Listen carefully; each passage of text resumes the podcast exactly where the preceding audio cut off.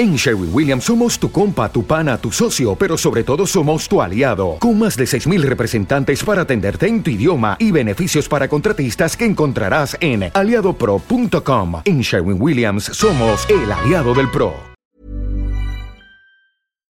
El juego sucede dos veces, en la cancha y en la mente del público. Así comienza Juan Villoro, un muy buen escritor mexicano. Así comienza este libro llamado Dios es redondo, que habla sobre el fútbol. Y que te invito a que, a que me acompañes en esta lectura. Solo llevo un capítulo. Es un libro que había guardado, una lectura que había postergado hasta un momento en que yo pudiera abordarla como se merece. Este, este, esta serie de episodios de nuestro momento cultural eh, no van a estar cargados de, de euforia, no van a estar cargados de noticias actuales de lo que sucede en la cancha o en torno al, América, eh, no estarán llenos de, chistes, no estarán, eh, no habrá doble sentido, sino eh, será en un tono más relajado, a manera de, de, compartirte estos hallazgos que voy a ir teniendo, que vamos a ir teniendo en torno a este libro, a esta buena lectura futbolera y por qué ¿Por qué, ¿Por qué te propongo este camino? Eh, siempre decimos que los jugadores deben mejorar, que deben darlo todo, eh, que deben entrenar más para llegar a su máximo potencial. Siempre decimos que la directiva eh, no está a la altura de la historia del club. siempre decimos que la federación esto y que los directivos, oye, pero de acuerdo. Y nosotros como aficionados, ¿qué estamos haciendo para crecer? ¿Qué estamos haciendo para ser mejores aficionados, mejores americanistas, mejores hinchas del fútbol. ¿Qué, estamos haciendo? Te propongo estas lecturas para, para encontrar en la narrativa de Juan Villoro, encontrar ideas, encontrar amplitud o expansión de nuestra concepción del fútbol, para que podamos ser mejores aficionados, para que nuestras pláticas se vean enriquecidas, para que nuestra pasión sea a la altura de la historia del equipo que apoyamos, el América. Te invito, te invito a esta lectura. Eh, eh, subrayé algunas, algunas frases, algunas ideas. Eh, no sé cuántos episodios voy a hacer de esto porque son, son 10, son 8 capítulos, pero hay algunos subcapítulos. No sé si tal vez en un capítulo nos vamos a detener, eh, un episodio, perdón, nos vamos a detener solo en alguna frase o en un episodio vamos a abordar dos capítulos. No lo sé, no lo sé. Así que, eh, y eso es lo padre de la lectura, ¿no? De la literatura. Así que si, si quieres acompañarme en esto, bienvenido. Va a ser algo pausado, algo tranquilo, sin euforia, para esos pensamientos, para esos fanáticos que queremos ser mejores fanáticos, queremos estar a la altura de lo que predicamos. El título de este libro, cuenta el autor, proviene de una columna que él escribió en La Jornada, que como sabes es un diario de izquierda eh, mexicano, durante el Mundial de Francia 98. El título, el título de esta columna eh, era así como el libro, Dios es redondo. La frase es una voz común, dice el autor, que viene del cristianismo neoplatónico, convencido de que la esfera expresa el sentido de perfección del Creador. También alude a los componentes religiosos del juego y la tribu que convierte los goles en artículos de fe. No manches. Repito, la tribu que convierte los goles en artículos de fe. ¿Qué está haciendo el autor con este concepto de Dios es redondo? Está haciendo una analogía entre conceptos religiosos y futboleros. El tema del Dios es redondo eh, hace alusión definitivamente al fútbol y el, lo que mencionó del cristianismo neoplatónico como una corriente filosófica en, que Dios y el universo es uno. Eh, o más tarde en el Renacimiento eh, hace alusión al humanismo. Pero bueno, para esos temas en el podcast de Enoch que se llama Refabulare, ahí podemos, podemos este, saber más de esto. También alude a los componentes religiosos del juego y la tribu que convierte los goles en artículos de fe. Los goles en artículos de fe me encanta. Me encanta ese, ese, ese juego de, de conceptos. Si hubiera un campeonato mundial, dice el autor, de aficiones de fútbol, o sea, un campeonato de aficiones, una final posible sería México contra Escocia. Se trata de países que nunca han tenido protagonismo internacional y quizá por ello han buscado el placer compensatorio de llenar estadios. Padrísimo. Como no hemos ganado nada, buscamos el placer compensatorio, o sea, ese, esa forma de compensar eh, las, las vacías vitrinas de nuestros equipos, de nuestras selecciones, lo compensamos llenando los estadios. Padrísimo, ¿no? Y esto me recuerda a, a que en cada mundial siempre el jugador, eh, perdón, el hincha mexicano, el aficionado mexicano, siempre da de qué hablar. Eh, a mí me ha tocado ir ya a tres mundiales, Alemania 2006, Brasil 2014 y Rusia 2018. Y sin lugar a dudas puedo dar, puedo dar testimonio, puedo dar fe y legalidad de los hechos de que el aficionado mexicano le pone sabor al mundial. Es un elemento imprescindible e indispensable en el, en el cotorreo, pues, en la euforia, en la fiesta del fútbol. Pero lo hacemos compensando las carencias de nuestra selección en la cancha. Elegir un equipo es una forma de elegir cómo transcurren los domingos. Fíjate, elegir un equipo es una forma de elegir cómo transcurren los domingos o los fines de semana, pues.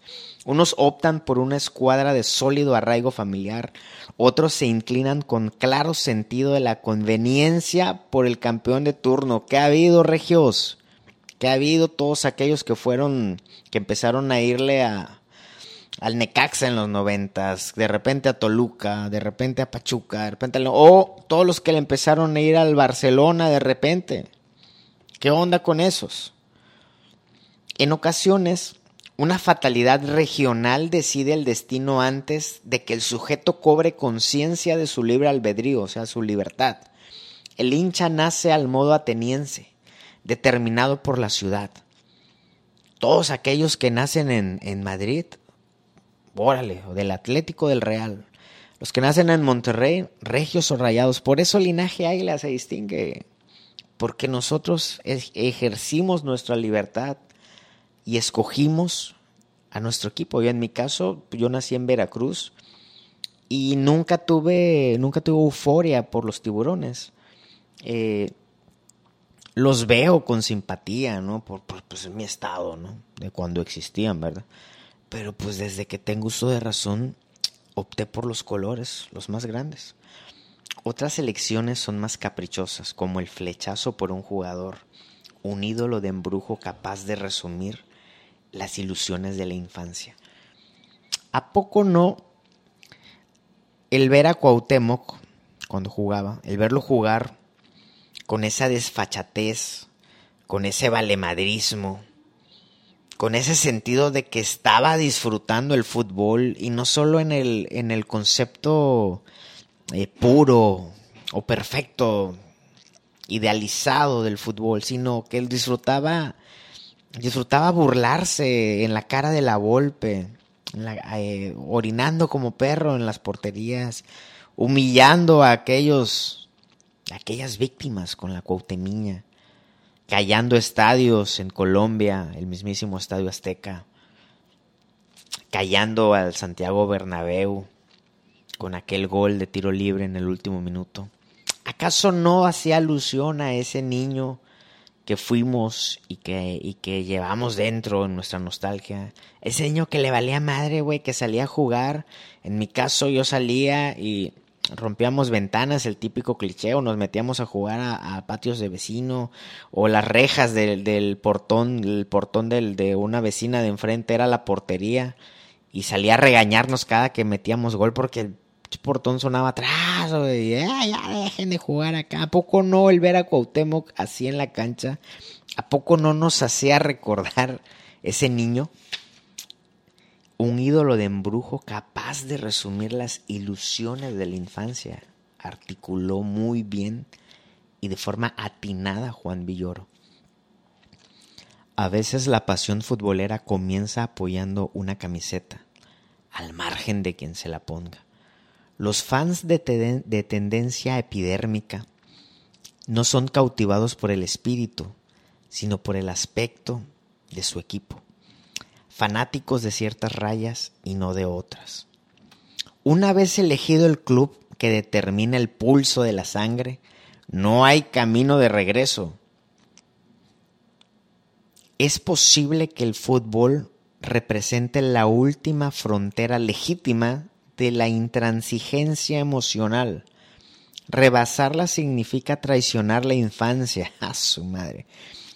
Negar al niño que entendió que los héroes se visten de blanco o de azulgrana. Y aquí Pipo, un amigo tigre que hemos invitado muchas veces al podcast, ¿qué dirá él de esto que él de niño le iba a la América y traicionó y escogió a los tigres? Fíjate lo que dice Villoro de él. Negar, rebasarla significa traicionar la infancia, negar al niño que entendió que los héroes se visten de azul crema, Nuestra, nuestra inconstante, nuestra inconstante, hasta que salga, cabrón realidad, acepta mudanzas de ideología o vocación y acaba por ajustarse a las de sexo o religión después de alguna terapia.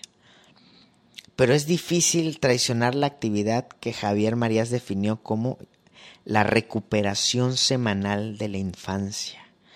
Quien hay, quien que haya depositado su ilusión en un equipo puede entender un cambio de interés en la edad adulta.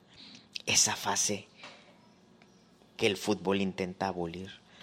Me quedo con esto, la recuperación semanal de la infancia. Cuando leí esta frase fue que decidí hacer estos, esta serie de episodios del podcast de Linaje Águila. Porque me cayó un 20 gigante, compadre. Compadre y comadre. Me cayó un gran 20 de que también le vamos a la América, también disfrutamos el fútbol, también vemos a la selección, al Real Madrid, a Messi, a Cristiano, a Ibrahimovic, al Milan, you name it. También lo vemos porque estamos recuperando así nuestra infancia.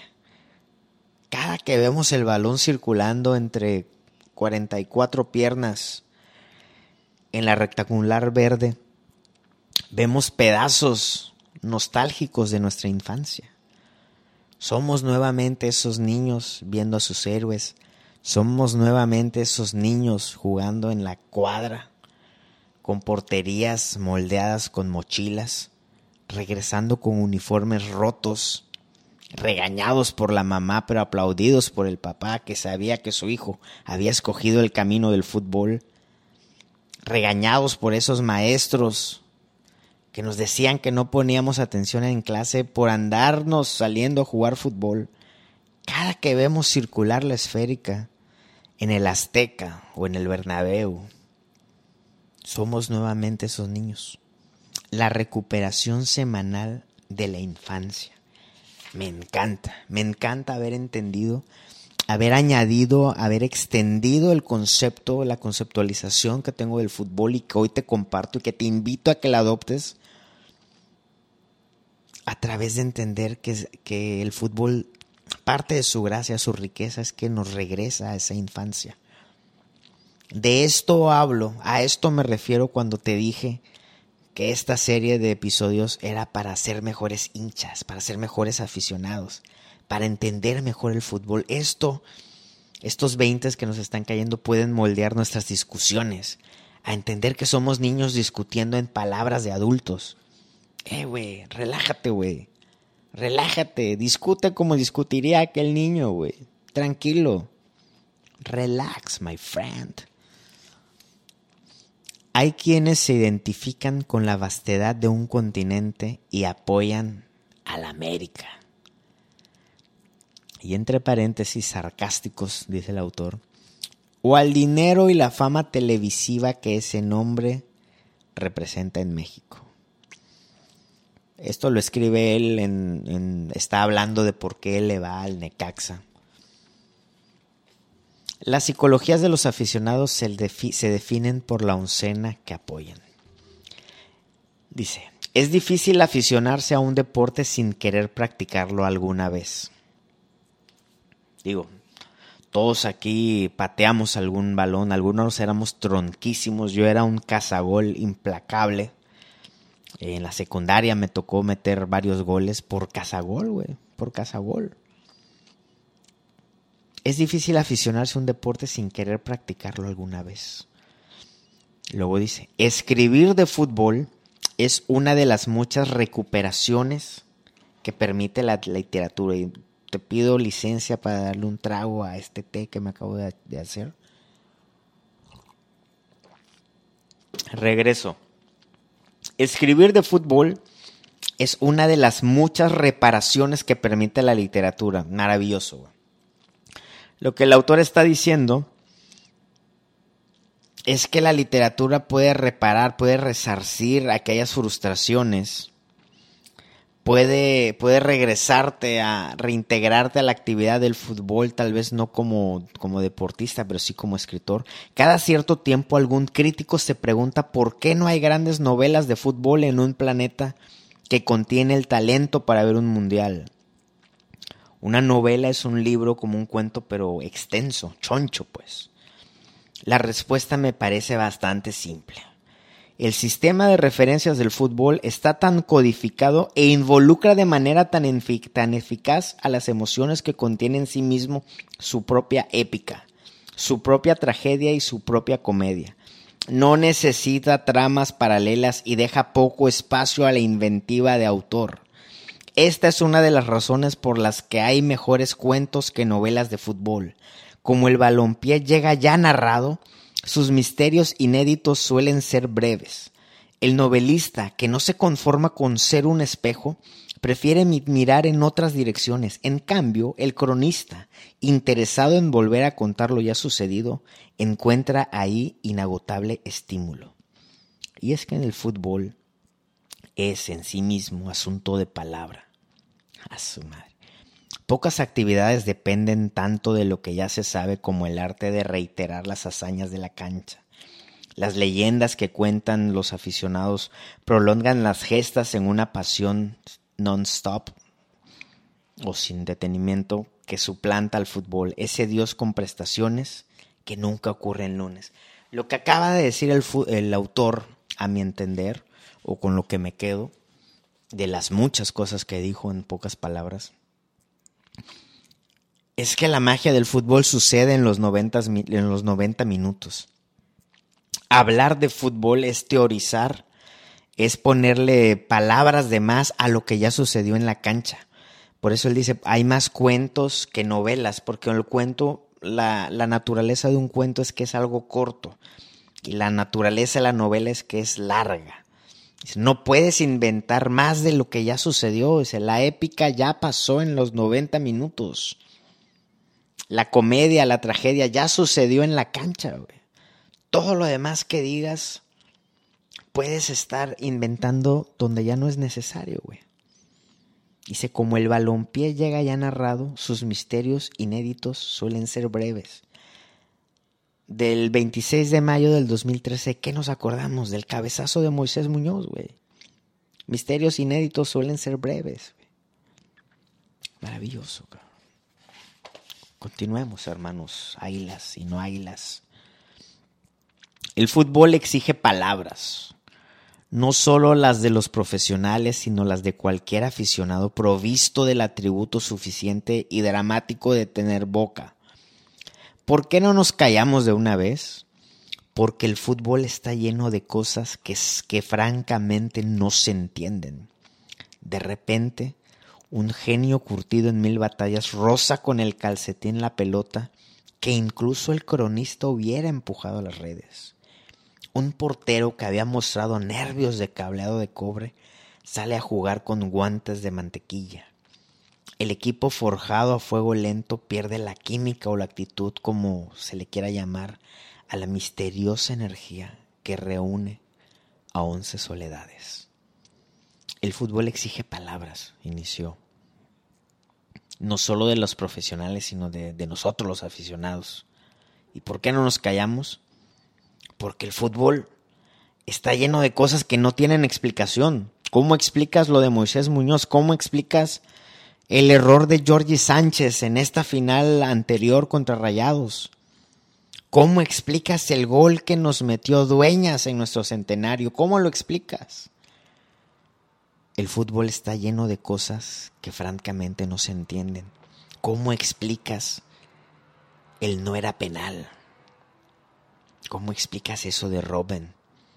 ¿Cómo explicas el gol de Argentina en el 2006 que nos dejó fuera?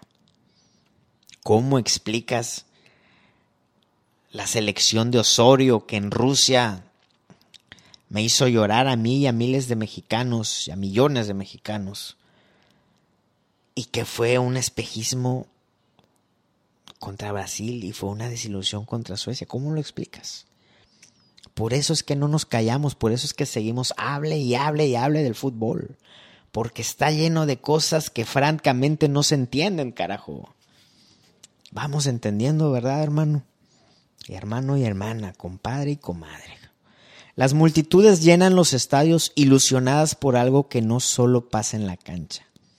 Gracias al graderío, un partido se carga de supersticiones, anhelos, deseos de venganza, complejos mayúsculos, intrincadas leyendas. El fútbol ocurre en la hierba y en la agitada conciencia de los espectadores.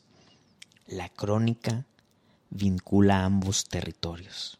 El fútbol ocurre en la hierba y en la agitada conciencia de los espectadores. La crónica vincula ambos territorios. Aquí mismo hablamos de lo que sucede en la cancha y lo que vivimos como aficionados. Eso hacemos. En perpetuo estado de infancia, el aficionado al fútbol busca capacidad para la magia. Aunque contemple un encuentro lastrado por el dopaje, el mercadeo y las, em, impresentables bajezas de los ultras, puede encontrar por ahí la playa desconocida donde alguien domina un balón por el gusto de hacerlo.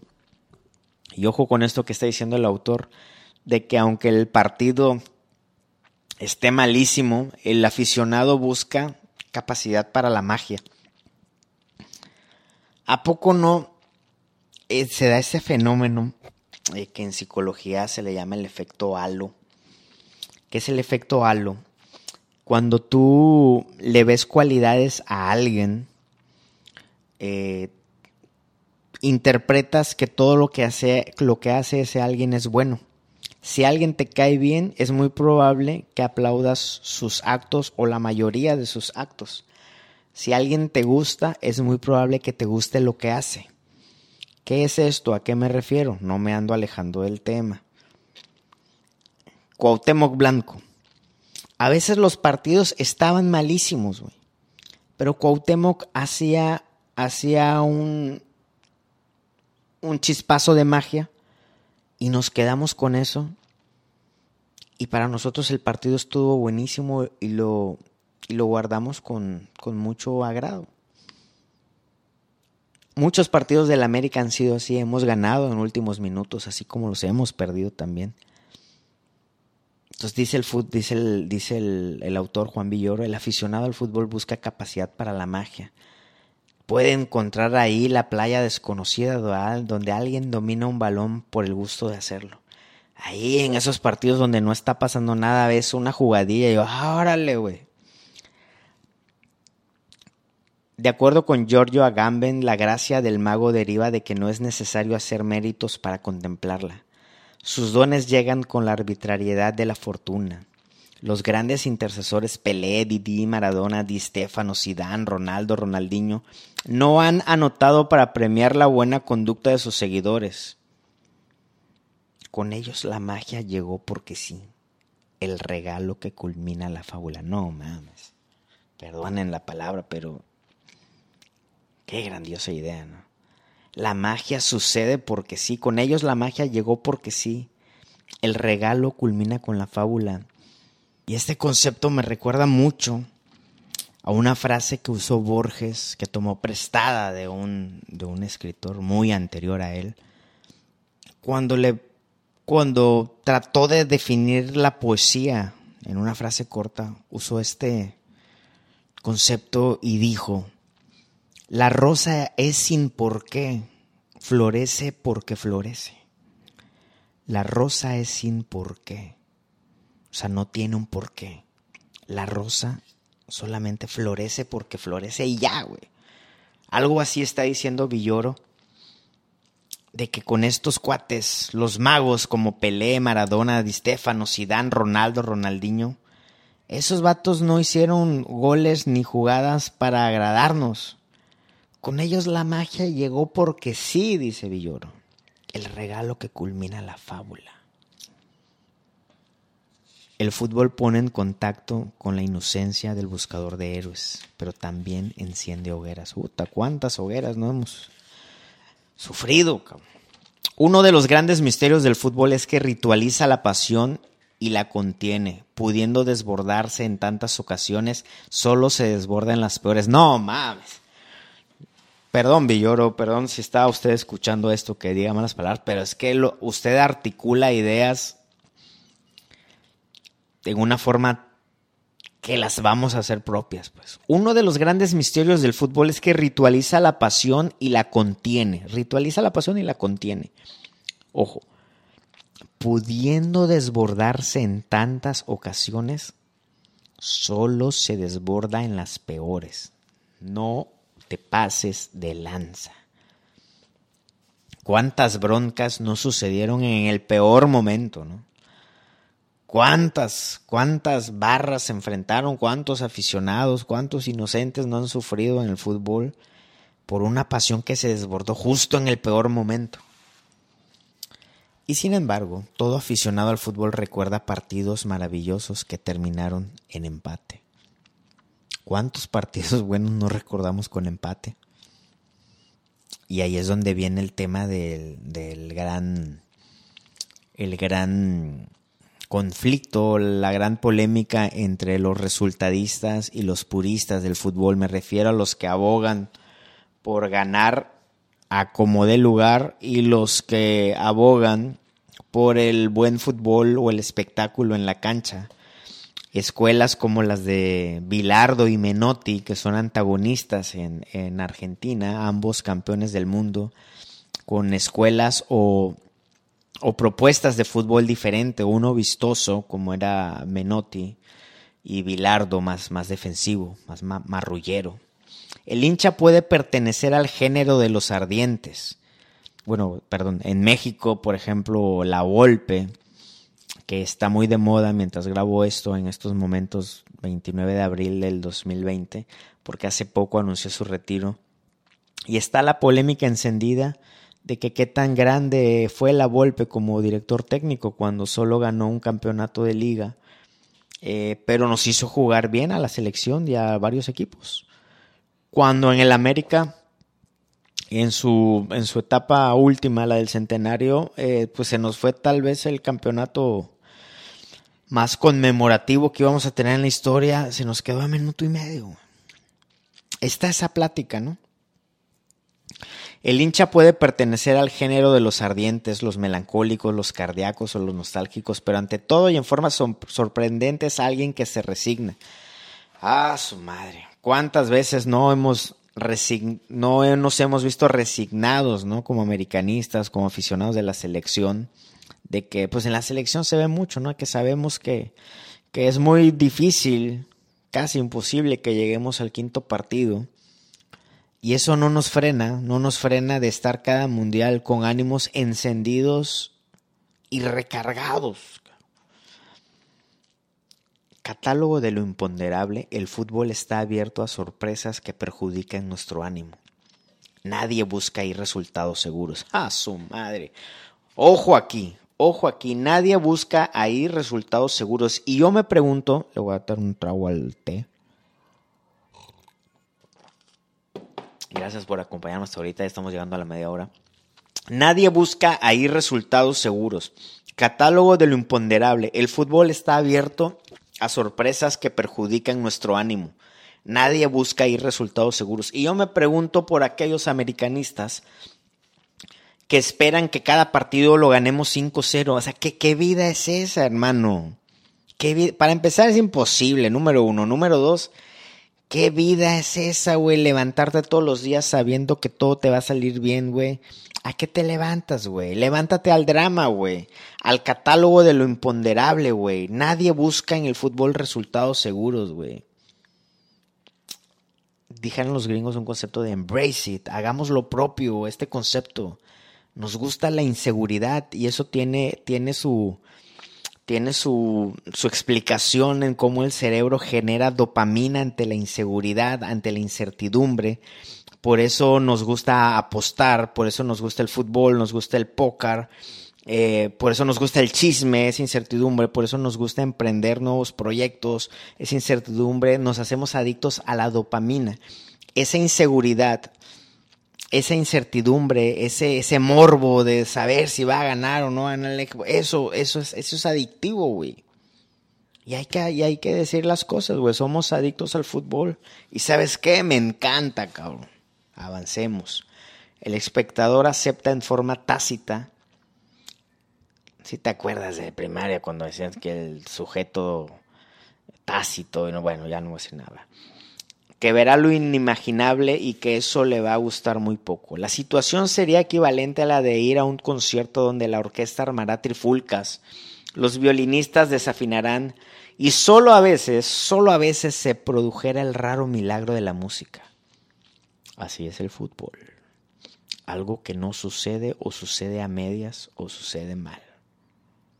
Pero insinúa en todo momento que puede componerse. Madre Santa. Lo que acaba de decir Juan Villoro es que la verdad vamos, nos sentamos a ver un partido, vamos al estadio a ver un partido, sabiendo que el partido va a estar de la fregada, güey. Sabiendo que en los 90 minutos estamos apelando a que suceda a medias o suceda mal, a que haya algún chispazo, güey. Pero en todo momento tenemos o recibimos o pensamos esa insinuación de que se puede componer el partido. Dime si no, güey. Dime si no somos nosotros los que en nuestra mente, como aficionados, idealizamos el fútbol y lo imaginamos falsamente e ilusoriamente. Imaginamos el fútbol mejor de lo que en realidad sucede en la cancha le asignamos cualidades a los jugadores que son mayores a las que en realidad tiene. Dime si no es cierto eso, que tenemos idealizados a los jugadores, idealizados a los técnicos, idealizado al fútbol, a nuestro equipo, a nuestra selección. Dime si no, güey. Aquí en Linaje Águila, ¿cuántas veces les hemos dicho, eh, güey, estamos en México, güey, y tú quieres ver, tú quieres ver a X jugador cualquier jugador de nuestro equipo como si fuera Messi. Güey, esos vatos son otro pedo, son los que rompen la regla. Los magos de los que hablábamos hace rato. Cuando salió la frase de la, la rosa sin por qué. Florece porque florece. La mayoría de las veces un estadio de fútbol consta de miles de personas sumamente decepcionadas de lo que vieron, que se limitan a rumiar su desconsuelo. ¿Cuántas veces no hemos llorado Ahora con lo de la final de Rayados que perdimos en, diciembre en el Estadio Azteca, yo eh, recordaba los tres momentos más tristes de mi carrera como aficionado futbolero. Ese día de diciembre del 2019 yo lo pongo en el tercer lugar. En el tercer lugar ha sido el día, el tercer día más triste de derrotas futboleras, una final que ya teníamos remontada y que Georgie Sánchez de manera increíble le regala la oportunidad a, los Rayados, al falso campeón. En segundo lugar, también estuve presente aquel 25 de diciembre en San Nicolás de los Garza, cuando en una final, no cualquier final, la final del centenario, ya la teníamos ganada en tiempos extras con gol de Edson Álvarez juvenil. Y nos quedamos a minuto y medio, güey. Que si la Volpe, que si Zambuesa, que si la expulsión de Golds, que lo que tú quieras, güey, la suma de todo eso, que si los tres que tiraron penales iban ya derrotados por Nahuel, salimos tristes, güey. Maldonado, Lord Pudiente y yo no pudimos hablar de ese partido durante meses. Es el día de hoy que yo no me he sentado a ver una repetición calmada de qué fue lo que en realidad sucedió. Y el partido que más tristeza me ha dado en mi vida futbolera como aficionado es aquel día de inexplicable final, de silenciador masivo, el suceso, el acto de Arjen Robben, que lo vimos desfilar todo el partido por esa banda. Bueno, en el segundo tiempo me tocó ahí en esa banda. Todo el partido los aficionados lamentamos su madre. He puesto videos de eso. Como anticipando la jalada con la que iba a salir. Como una premonición de la, de la destrucción que íbamos a sufrir en el famoso día del, del no era penal. Déjenme darle un trago y ya vamos a terminar. Sí, el público ha contribuido a decidir marcadores, pero sigue sin chutar al arco. Fíjate, ¿eh? eh está diciendo que, que, sí ponemos nuestro granito de arena, pero en realidad lo que eh, los marcadores son decididos en la cancha. Nosotros lo más que podemos hacer es fastidiar al rival o inyectar de ánimo a los 11 que nos representan. En las temporadas largas que debe tener el fútbol, el campeón de invierno es un líder que no ha llegado a la meta. El campeón de invierno era en los torneos largos, eh, antes no había torneos cortos, estoy dando cosas muy obvias, ¿verdad? Pero nada más para dar un repaso. Se jugaba, las dos temporadas eran una sola temporada y el campeón salía en mayo. Y en invierno había una pausa de temporada en que los jugadores podrían, en que los equipos podían cambiar jugadores o contratar. Y a ese, y a ese campeón se le llamaba campeón de invierno, aunque no recibía nada. O sea, ese título no servía más que para pura madre. Como no se trata de una conquista franca, ser puntero puede implicar más una presión que un logro. ¿Qué es eso? Que el campeón de invierno como no ganó nada, pues se sentía presionado a mantener el campeonato, a lograrlo, ¿no? Se espera mucho de ese equipo en cuanto se renueve la justa.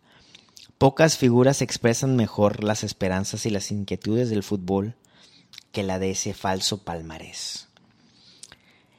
El campeón de invierno está ahí por méritos concretos, pero aún no es lo que podría ser. Está constituido de futuro, y anhelo y mera posibilidad. Un trofeo virtual cuya condición vacía encandila a los seguidores. Desear es útil para ellos. Y termina este capítulo el autor. Cada quien a su manera, en cualquier época del año, tiene su campeón de invierno. El hecho menor y circunstancial y circunstancial de que esa ilusión decaiga más tarde ayuda a constatar la fuerza del destino. Dios es redondo, pero casi nunca le va al Necaxa. Esto fue el primer capítulo de Dios es redondo. Juan Villoro, gracias por acompañarme hasta aquí y nos escuchamos hasta la próxima. Imagine the softest sheets you've ever felt. Now imagine them getting even softer over time. That's what you'll feel with Bowl and Branch's organic cotton sheets. In a recent customer survey, 96% replied that Bowl and Branch sheets get softer with every wash. Start getting your best night's sleep in these sheets that get softer and softer for years to come. Try their sheets with a 30-night guarantee. Plus, get 15% off your first order at bowlandbranch.com. Code BUTTERY. Exclusions apply. See site for details.